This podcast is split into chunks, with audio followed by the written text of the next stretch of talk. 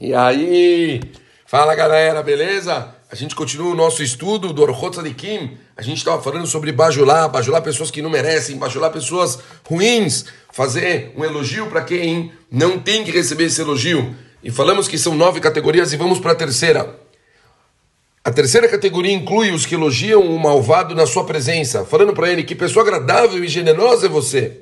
Ainda que ela se lisonja não seja feito na frente de outras pessoas, só vocês dois constitui um grave pecado.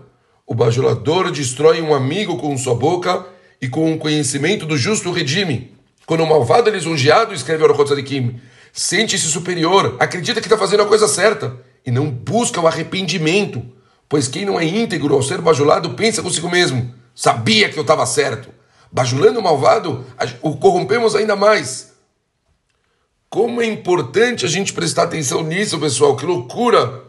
Ao contrário, o justo não se deixa levar pela bajulação. Um tzadik não, não é, isso aí não vai mudar ele. Porque a, os, os, nossos sábios eles falavam mesmo que todo mundo te chame de tzadik, você não deve se considerar dessa forma.